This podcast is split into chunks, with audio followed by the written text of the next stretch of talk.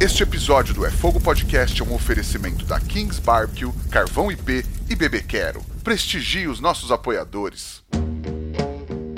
Somos apaixonados pelo fogo, apaixonados pelo desafio de domar o fogo e usá-lo como aliado.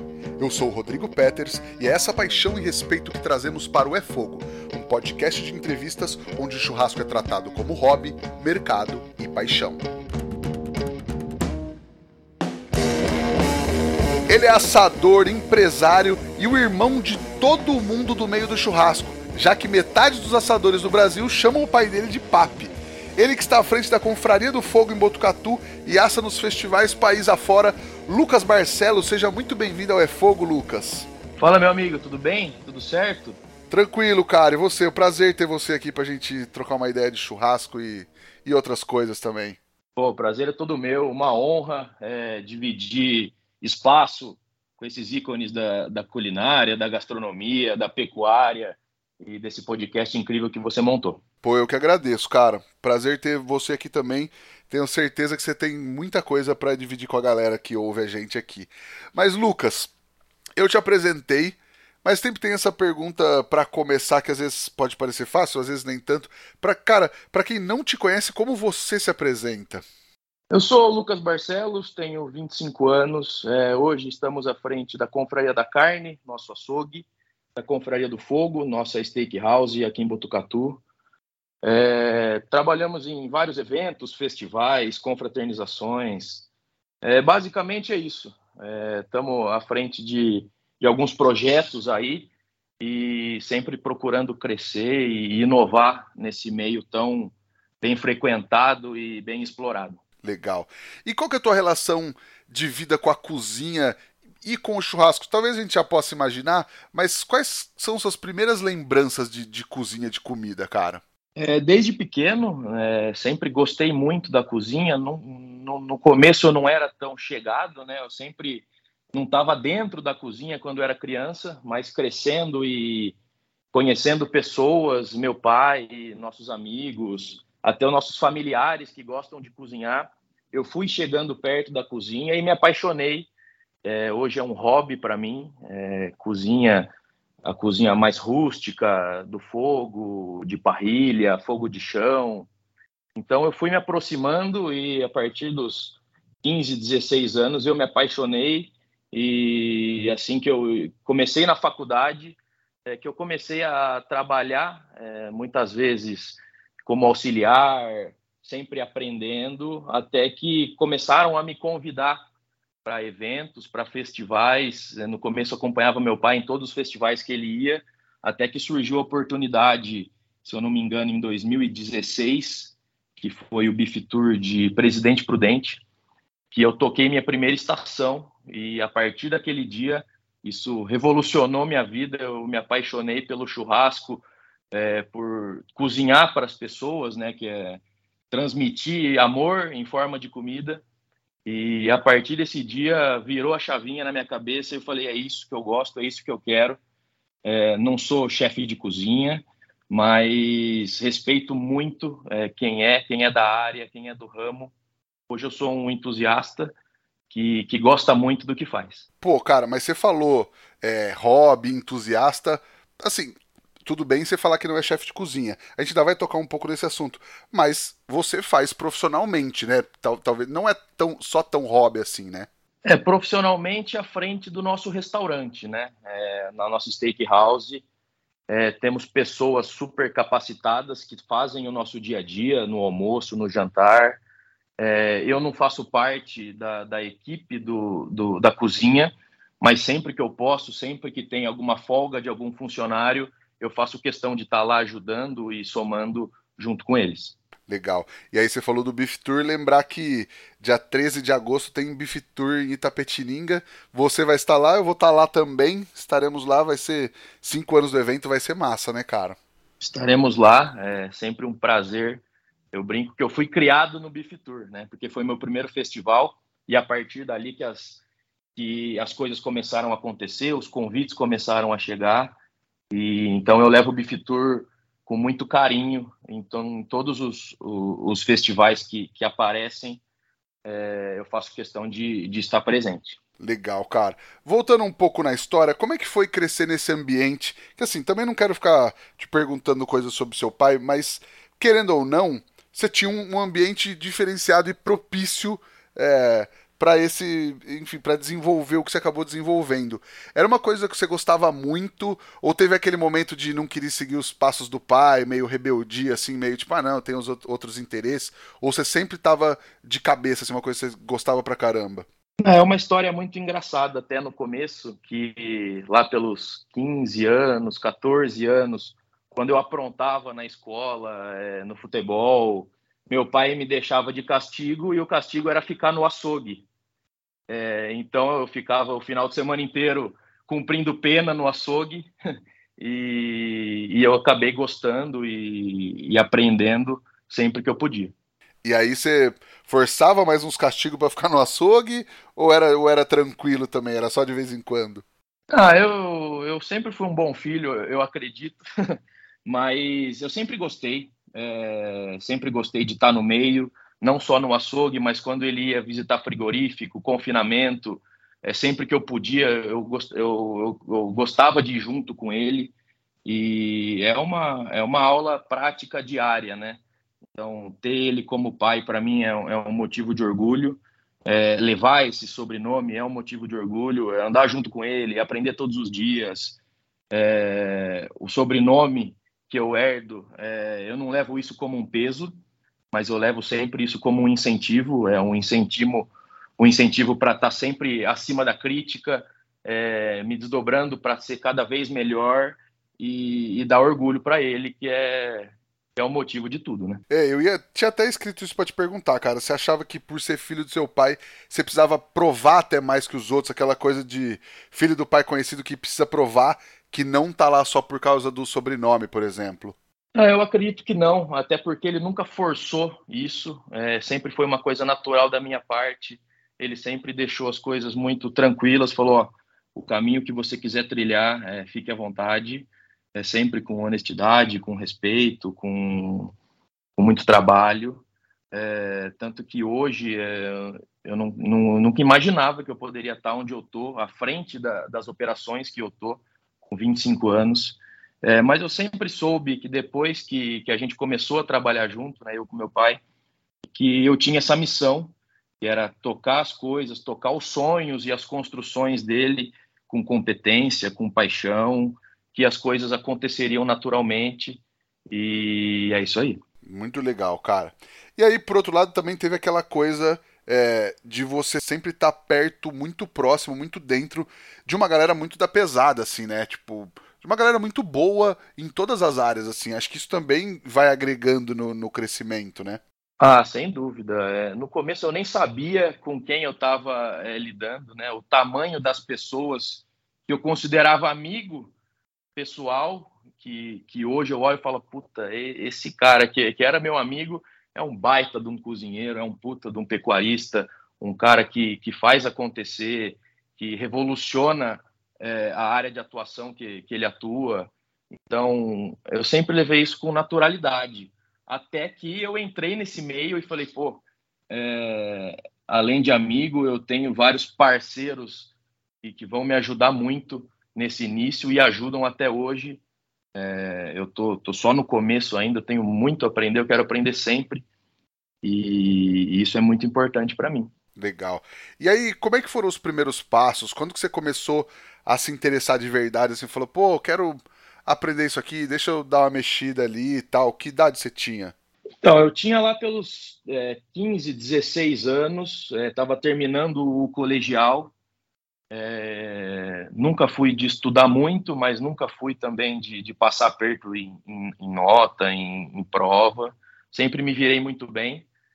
É, e quando eu fiz 17 anos, que era a época da decisão, né, o que, que eu vou fazer, o que, que eu vou prestar, é, sempre tive o sonho né, de, de, de trabalhar junto com o meu pai. E a primeira ideia, naturalmente, era fazer agronomia, que foi a faculdade que ele fez. E sentado um dia com ele, ele virou para mim e falou: O que, que você quer fazer? Falei, pai, eu quero seguir seus passos. Ele falou: então não faça agronomia, faça zootecnia. Que ele brinca que ele é agrônomo de profissão, mas zootecnista de coração. E hoje a área de atuação dele é em cima da zootecnia. Então eu falei, eu acho que é isso. Vou, vou, vou prestar zootecnia. Acabei prestando em vários lugares. É, fui passar no, na Federal do Paraná, em dois vizinhos. E fui com 17 anos para lá, fiquei um ano e meio. E foi um ano e meio de puro aprendizado, amadurecimento, conheci amigos que levo até hoje.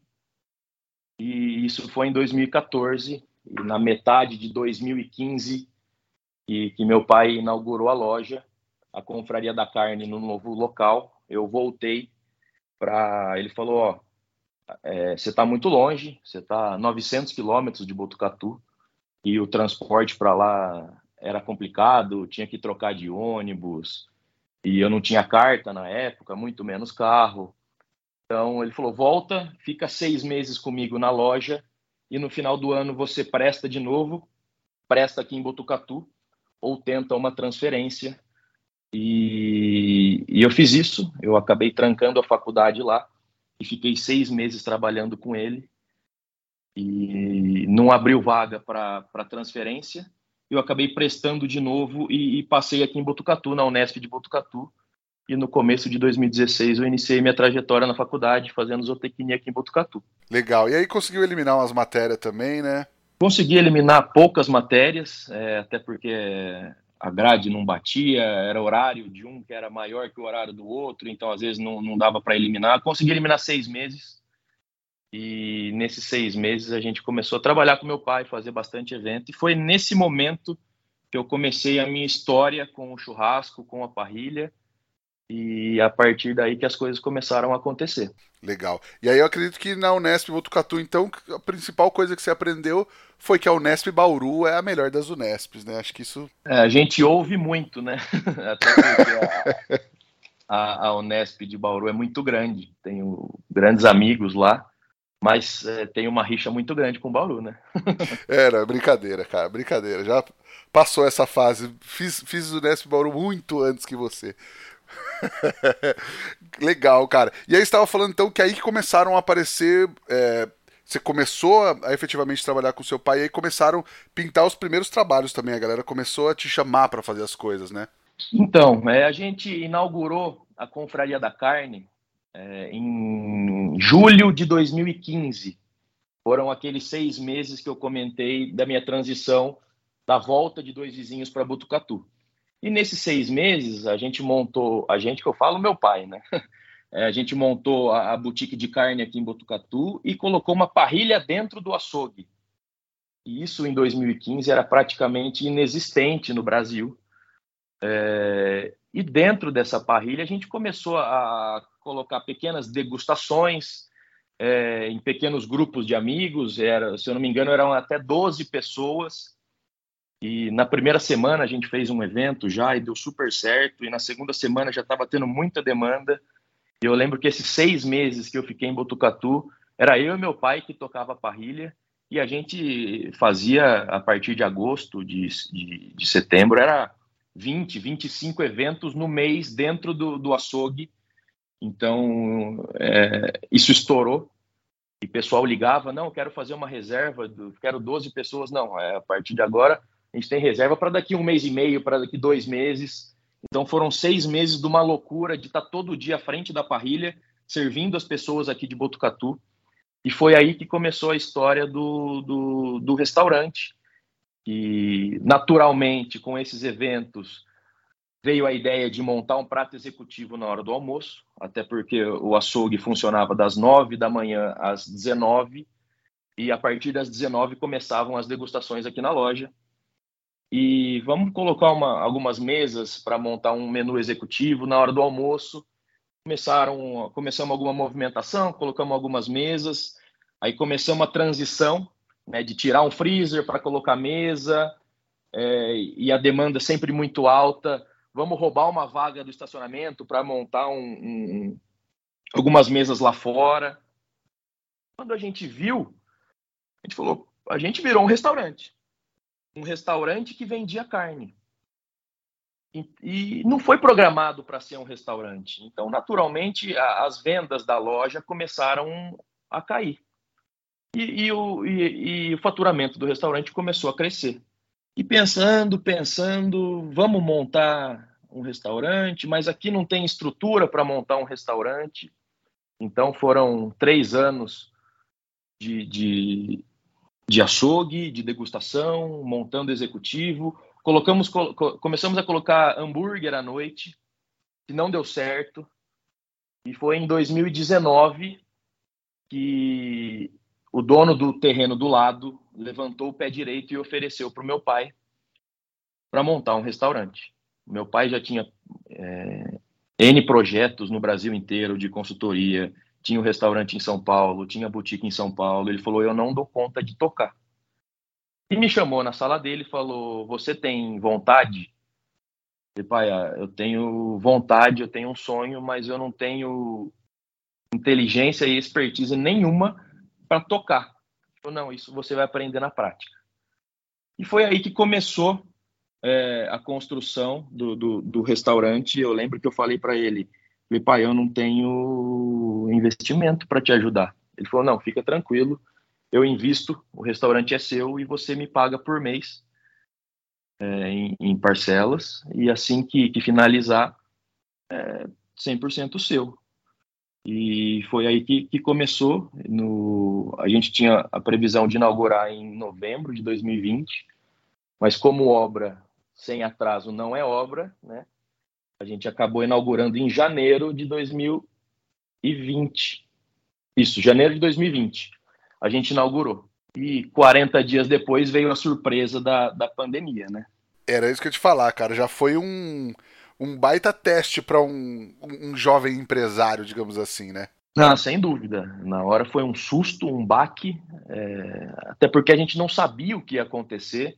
Muitas pessoas falavam que ia durar uma semana, depois virou um mês, depois virou seis meses, e num restaurante recém-inaugurado, onde a gente pegou o boom de inauguração, é, começamos a nos organizar em, em termos de, de, cozinha, de salão, começamos a arredondar as operações. De um dia para o outro a gente fechou. Sim, e no fim eu sei a história, porque eu já ouvi essa história algumas vezes, mas vocês, vocês tiveram uma estratégia muito legal que deu uma salvada naquele momento que estava tudo fechado e a galera trabalhando só com delivery, né? É, quando a gente começou a montar o cardápio do restaurante, colocamos entradas, precificamos entradas, colocamos os cortes, precificamos acompanhamentos, é, American Barbecue, fogo de chão. Aí chegou na, na, no cardápio de hambúrguer e sanduíche.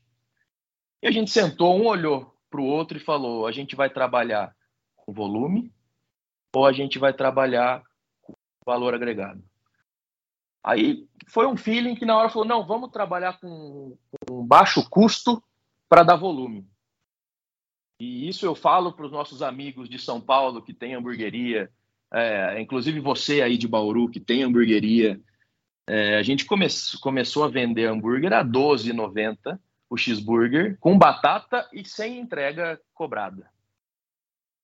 E, e, o pessoal ligava, viu? Vocês fazem entrega, vocês fazem entrega. E eu pegava o telefone e falava: Ó, a gente não está com delivery ainda, a gente está arredondando as operações. Assim que a gente tiver o controle total sobre salão, sobre cozinha, sobre bar, a gente vai abrir o delivery. E isso não deu tempo, até porque a gente fechou no dia 17 de março e no dia 18 de março já não podia entrar ninguém no nosso restaurante.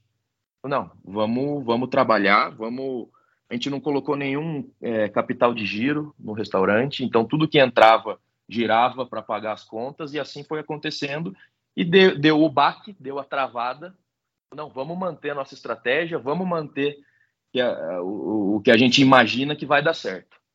E eu lembro que no primeiro dia, era um dia que estava chovendo aqui em Botucatu, e o delivery somente pelo telefone, pelo WhatsApp. O WhatsApp a gente criou no dia, inclusive, então ninguém sabia teve dois pedidos no delivery e a gente errou os dois.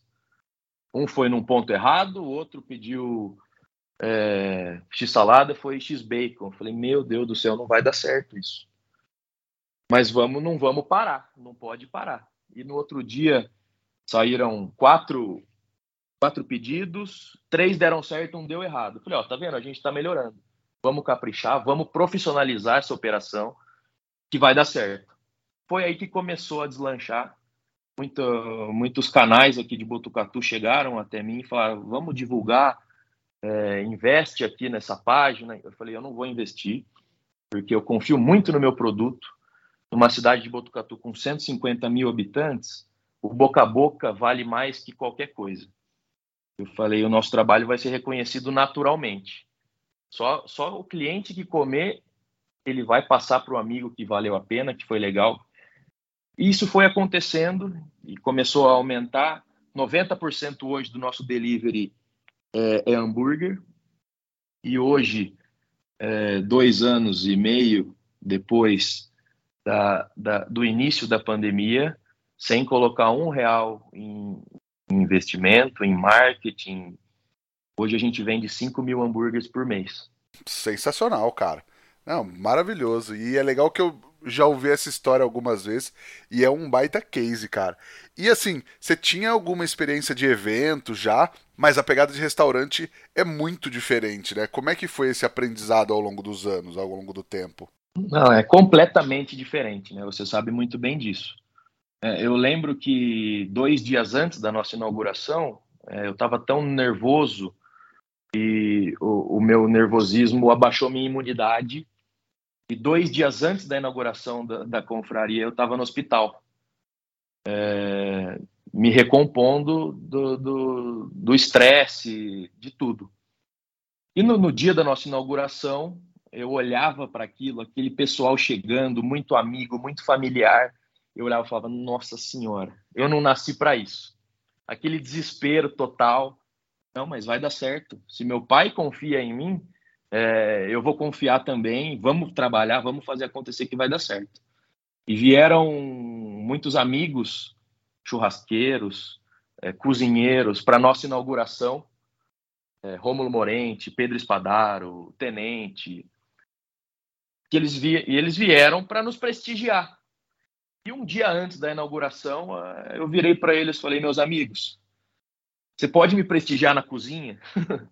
E eles deram uma puta força na cozinha. O primeiro final de semana de restaurante inaugurado, eles que tocaram a cozinha, ajudando nossos, nossos colaboradores. Então, eles têm, têm parte muito importante nisso.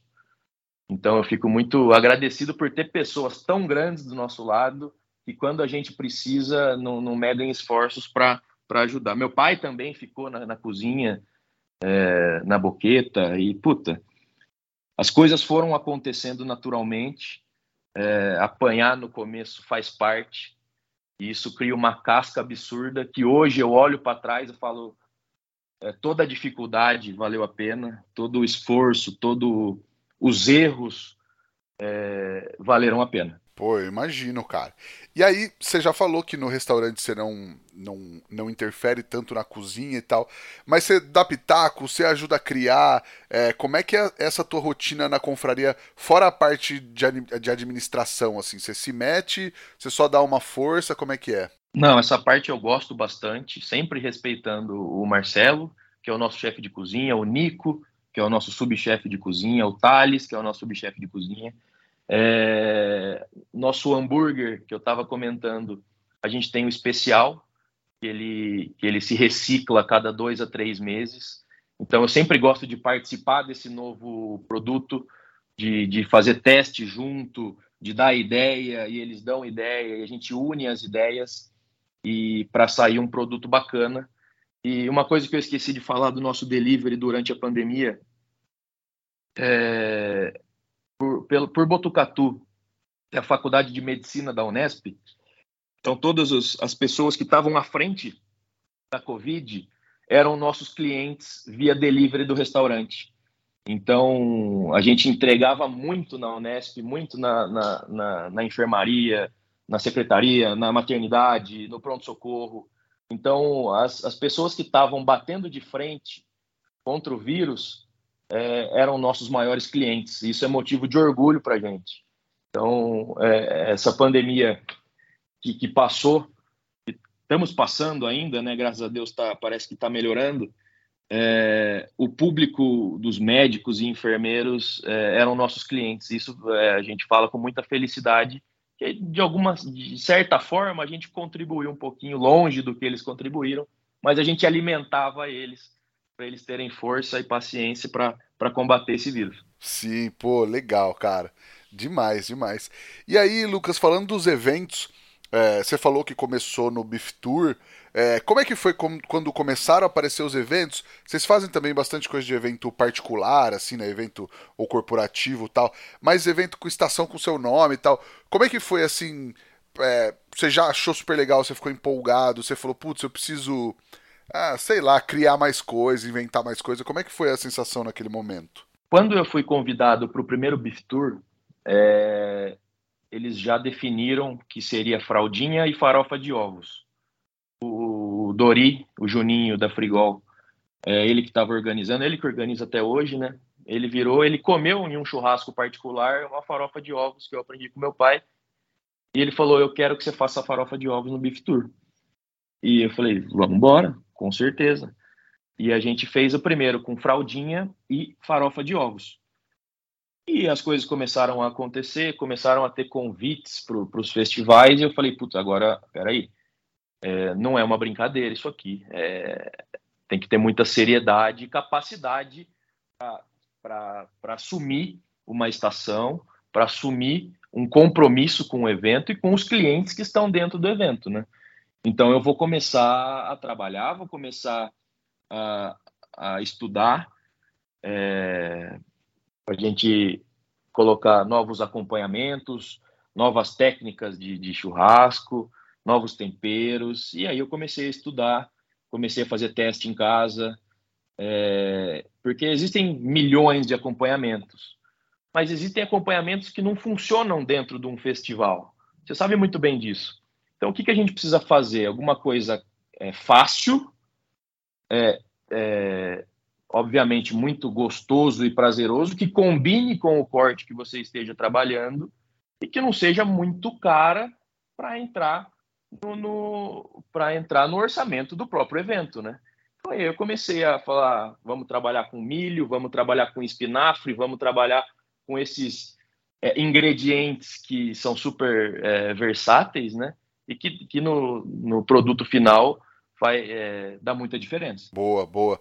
E cara, tem alguma coisa que você gosta mais de fazer? Ou de repente um prato em evento que você gostou mais de fazer, que você fala, putz, esse foi melhor que eu já fiz até hoje?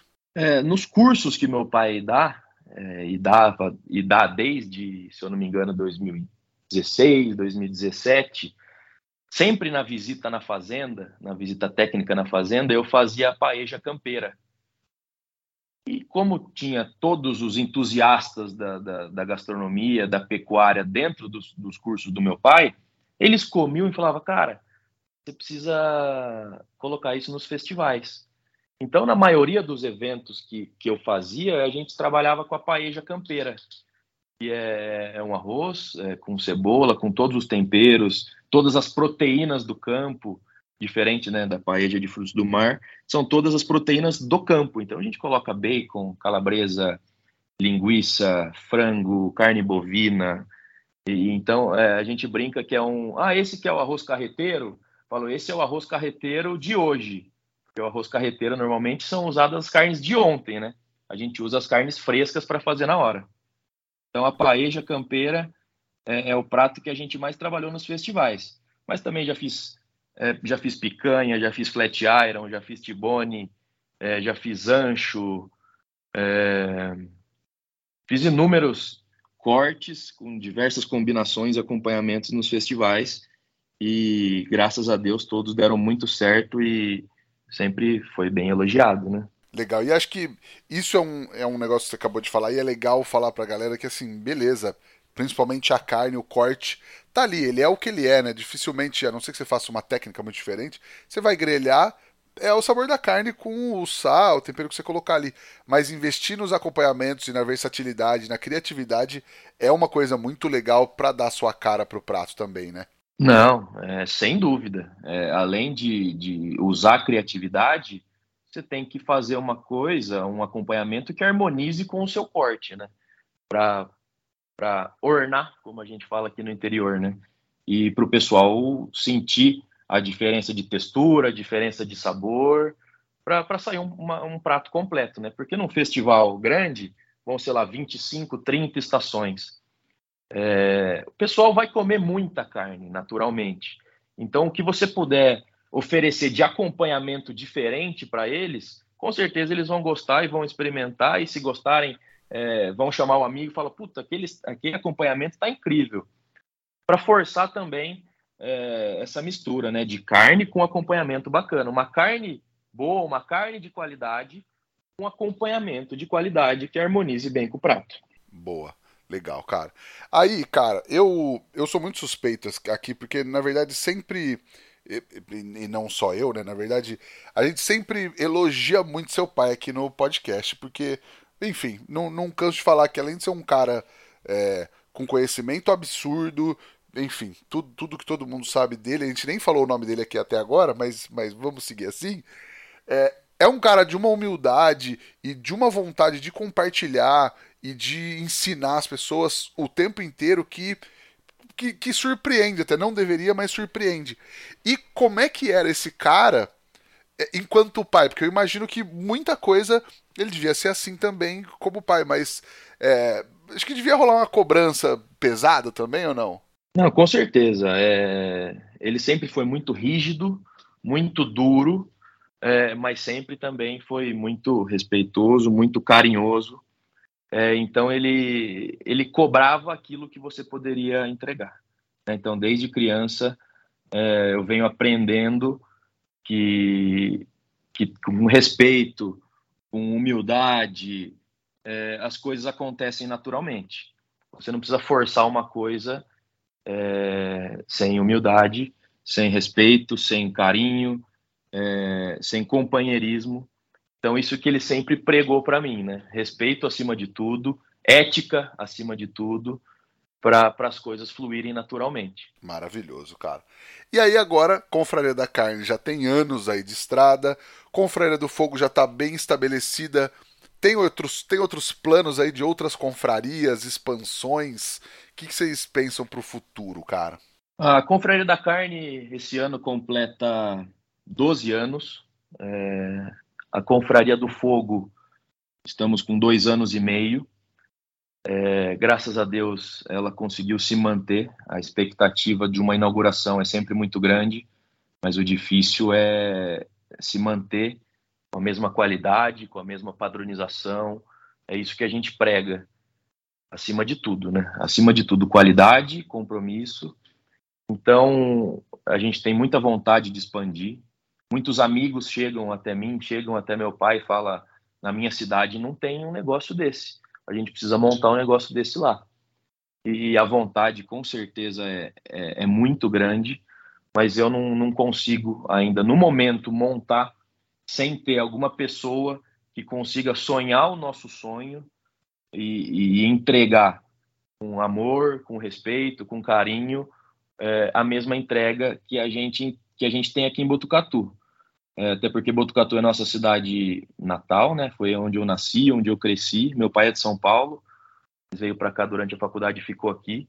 Então, Botucatu é a nossa raiz, não fazia o menor sentido é, a BBQ Secrets é, estar em, em, todos os estados, na, nas grandes marcas, nas grandes restaurantes e boutiques do Brasil inteiro e não estar tá aqui em Botucatu para a gente servir o nosso, nosso público, né?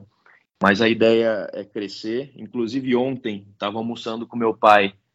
A gente a gente evoluiu num novo projeto e nos próximos nos próximos momentos é, vai aparecer que é, é, é fora da, da, carne, é fora da proteína bovina, mas se Deus quiser vai dar tudo certo. E a gente, a gente tem planos de, de, de expansão. É, a, o restaurante um delivery bombando do jeito que está bombando, o salão bombando do jeito que está bombando, a cozinha, é, ela, ela obviamente, ela precisa de, de alguns cuidados, né?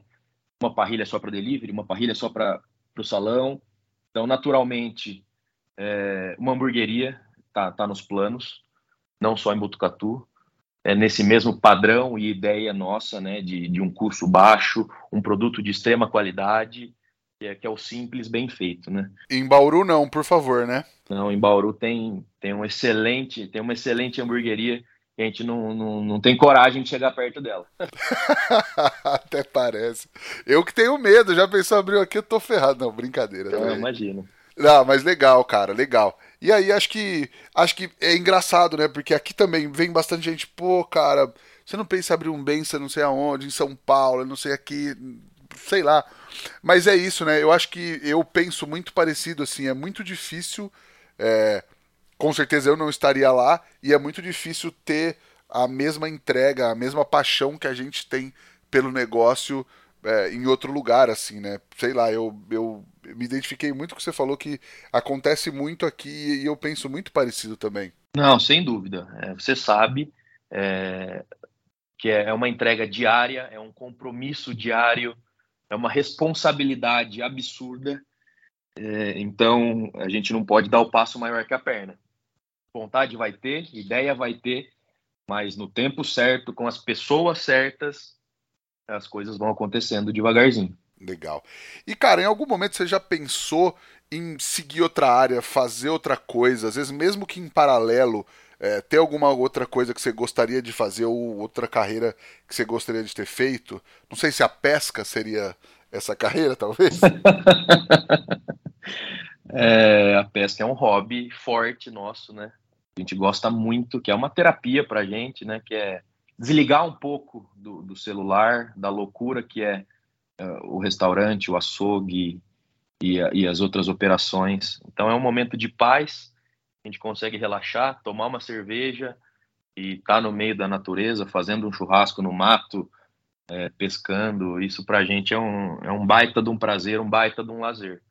Mas falando em termos de outras áreas que eu atuaria, hoje é, dois anos e meio depois do restaurante, com certeza eu faria administração, né? No começo, na saída, na transição do colégio, administração seria muito importante, até a contabilidade, né?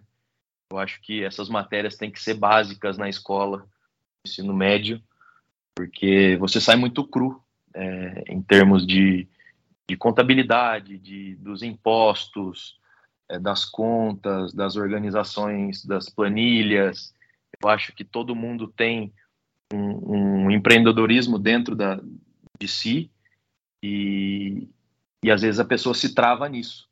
Eu aprendi isso na marra, é, apanhando, fazer planilha, fechamento, estoque. Eu acho que a área de administração, a área de contabilidade é muito importante, não só para quem está é, tá na frente dos restaurantes e das boutiques. Acho que para todas as áreas ter uma, um, uma contabilidade e uma administração é muito importante. Tem razão, cara.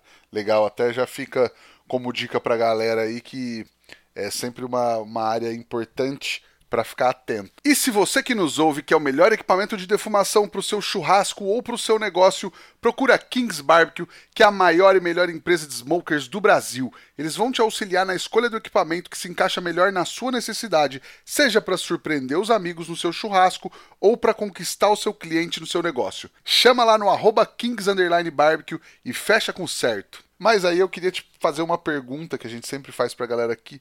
Qual é aquela dica, Lucas, que você gostaria de ter recebido lá atrás quando você começou, que você acha que teria feito toda a diferença para você, cara? Só que todas essas dicas que o Lucas deu aqui, você só ouve lá no nosso grupo do Telegram. É só acessar o t.me barra fogo para ter acesso a conteúdos exclusivos do podcast. Lembrando que não precisa pagar nada, é só chegar lá que a gente está trocando muita ideia e muito conteúdo lá no grupo. Lucas, a gente chega agora no Lenha na Fogueira, onde teoricamente a gente fala de polêmica aqui nesse podcast. Pode mandar? Manda, bora.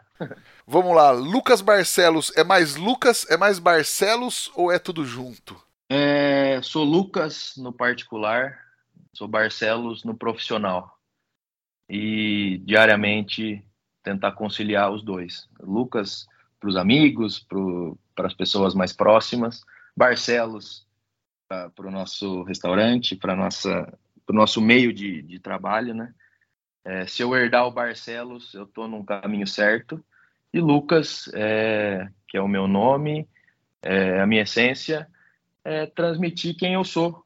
É, eu acho que é isso, é Lucas no particular, Lucas na pessoa física e Barcelos na pessoa jurídica. boa, boa. E cara, você que está à frente a, da Confraria do Fogo, tem a nossa pergunta de um milhão de reais. O que o fogo significa para você? Cara, o nosso nome é Confraria do Fogo, né? Então isso diz muita coisa. Fogo para mim é emoção, é, é, é profissão, é conseguir transmitir experiência. É, o fogo, o nosso fogo, o fogo de todo mundo, no fogo no sentido literal, não pode apagar nunca, para nenhuma área, para nenhuma pessoa. Então, o fogo significa vida, né? O fogo aceso significa vida. Boa, maravilhoso. E aí, Lucas, tem alguma receita, um truque, uma dica para passar para a galera que ouve o podcast agora? Rodrigão, cara, eu não tenho coragem de, de me atrever a passar uma dica, uma receita. É, eu sou cozinheiro por hobby. Então, se eu, se eu puder contribuir com alguma dica, é, é, sempre que for fazer alguma coisa, fazer com responsabilidade, com honestidade, é, respeito com o alimento, respeito com o cliente, é, entender o seu posicionamento dentro da cadeia e, e não querer passar por cima de ninguém. Pô, mas já foram boas dicas, cara. Caramba. Mas eu, mas eu sou partidário assim, não vou forçar nada aqui também, mas eu acho que, cara, eu sou partidário que todo mundo sempre tem alguma coisa para agregar, independente de, de experiência ou de, é, sei lá, de, de estudo. É, enfim, você sabe muito bem, a gente que, que, que lida com muita gente acadêmica, mas muita gente do, do saber empírico, do campo. É, é, muito importante, eu acho que o conhecimento de todo mundo é importante, mas você fica à vontade também, cara. Não, aqui, aqui a gente não força ninguém a nada também. Não, é dica. Falando um pouco mais na parte do açougue agora, então, é usar cortes do dianteiro. Existem, na minha opinião, os melhores cortes do, do animal tá na parte do dianteiro. Flat Iron, Denver, um custo muito abaixo de um corte do traseiro. Então, além de você ter uma experiência diferente, num, num corte diferente, você vai sentir no bolso também que é um corte mais barato, mais em conta. Então você consegue experimentar novos cortes, novas tendências, num preço mais barato. Pode ser assim? Opa, não, maravilhoso, cara. Pode ser o que você quiser, na verdade. Mas é isso, ó, ótima dica também, cara. E é, é uma coisa que é, muitas, vezes, muitas vezes a gente fala sobre isso, mas é sempre legal falar porque, querendo ou não, você, enfim, no açougue você sabe o volume que saem as carnes do traseiro é, deve ser muito maior. No público em geral ainda não tem essa, essa consciência, não é verdade? Não, sem dúvida. É um açougue hoje, ele vive vendendo fraldinha, vendendo ancho, contra filé, picanha. Só que se ele não vender outros cortes, cortes para o dia a dia, cortes de, de do dianteiro, é, subcortes, ele não, não, não, É difícil, né? É muito difícil concorrer com supermercado, com hipermercado, por preço. É, a dona de casa, ele, que ela vai, o cliente em si, né? Hoje em dia é mais cliente, que vai no, no açougue durante a semana, ele busca preço. E durante o final de semana, ele busca qualidade. Então você tem que ter essa verticalização dentro do seu açougue, de pegar, conseguir pegar a cadeia e atender. Porque o restaurante, o açougue, ele não abre só de final de semana ele vai abrir de, de segunda, terça, quarta. E nesses dias que você, se você conseguir chamar esse público que quer almoçar, que quer jantar, é, pagando um preço bacana, é, com certeza o açougue vai ter sucesso. Boa. E eu aproveito para dar uma dica também aqui na hora de finalizar os seus pratos. Seja uma carne ou legumes grelhados, experimente usar flor de sal para fazer a finalização. Tudo pronto, salpica aquela pitada generosa de flor de sal por cima que vai valorizar ainda mais o seu prato. E flor de sal é só um dos itens que você encontra na lojabebequero.com.br. Entra lá que tem de tudo pro seu churrasco. E cara, você tem alguma coisa para indicar pra galera assistir, ler ou visitar? Além da Confraria do Fogo, da Confraria da Carne, é claro? Sem dúvida. Passando por Botucatu, é, fica o meu convite para conhecer nossas operações, o nosso açougue na Confraria da Carne, nosso restaurante que é Confraria do Fogo, um é do lado do outro, literalmente do lado do outro. É, Para o apaixonado por carne, em São Paulo ele não pode deixar de conhecer Fazenda Churrascada, Debete, é, Barbacoa. É, isso eu acho que é o, a iniciação ao churrasco é conhecer essas grandes marcas, grandes cases e grandes pessoas por trás dessas marcas, né? E em relação a aprendizado, pô, eu aprendo muito com o Bruno Salomão no YouTube, é, com a Julima no, no Instagram, com a Júlia Carvalho, com inúmeros chefes que até eu não vou conseguir falar todos aqui, mas são pessoas incríveis que ensinam as coisas na prática e facilitando da melhor maneira possível. Então, acho que é, se eu, se eu, eu aprendo no YouTube com essas pessoas é, para replicar em casa, para replicar no restaurante. Essas pessoas que me, que me auxiliam indiretamente, né? E às vezes, por ter uma amizade com elas, eu mando uma mensagem tirando alguma dúvida ou pedindo alguma sugestão. Mas é isso. Para quem quiser algumas receitas novas, só jogar no YouTube, colocar o nome do, do acompanhamento, o nome da, do corte, o tipo de cocção, que você vai encontrar essas grandes pessoas e que vai ajudar muito. Boa, legal, cara. Lucas, quem quiser te encontrar nas redes sociais da vida e da internet, encontrar as confrarias em Botucatu, por onde os procura? Acho que hoje, basicamente, é o Instagram, né? Que é o grande, a grande plataforma de, de marketing. Meu Instagram é Lucas N de navio Barcelos, com dois L's, Lucas N Barcelos. É, do, do açougue Confraria da Carne, Botucatu, e do restaurante Confraria do Fogo Botucatu. Então, esses três que, que a gente toca aqui. Fechado. Falar pra galera seguir a gente também no Instagram, no arroba efogopod, e no meu, que é o arroba Rodrigo Peters, underline. E também não esquecer de baixar o Telegram e entrar no nosso grupo lá no t.me barra efogo. Lucas, cara, brigadão pelo papo. Um prazer falar contigo, um prazer é, ouvir toda essa sua história, que a gente não falou o nome do seu pai aqui. Vamos seguir. Mentira, quem não sabe que o Lucas é filho do Roberto Barcelos, então agora fica sabendo. Mas que, pô, um prazer ter te conhecido é, quando eu fui fazer o curso do seu pai em Botucatu, e aí te encontrar todas as vezes também quando a gente vai é, pro curso, participar e tudo mais. E também ter você contando essa história e trazendo sua experiência para trocar com a galera aqui do podcast. Um prazer, cara. Pô, prazer é todo meu, é receber vocês aqui em Botucatu, trocar experiência, é sempre muito bacana e, e, muito agradável, e é uma puta de uma honra estar tá aqui com você. Quando eu recebi o convite, eu fiquei super feliz, saí contando para todo mundo. então é uma honra estar tá aqui, estar é, tá gravando esse podcast com você fiquei realmente muito feliz. Agradeço muito pelo convite. Imagina, cara, o prazer foi meu, de verdade. Obrigado mesmo. Queria agradecer também a Kings Barbecue, Carvão IP e Bebequero pela parceria aí de sempre. E agradecer a você que nos ouve aí em casa toda semana. Semana que vem tem mais e fica esperto que semana que vem tem um episódio muito especial. Valeu, tchau!